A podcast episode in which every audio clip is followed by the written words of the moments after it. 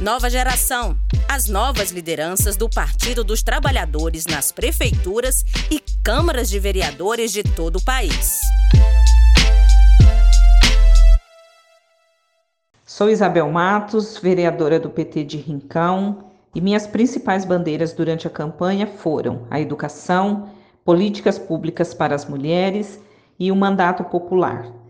Como vivemos em uma pequena cidade, algumas pautas estão comprometidas devido à pandemia.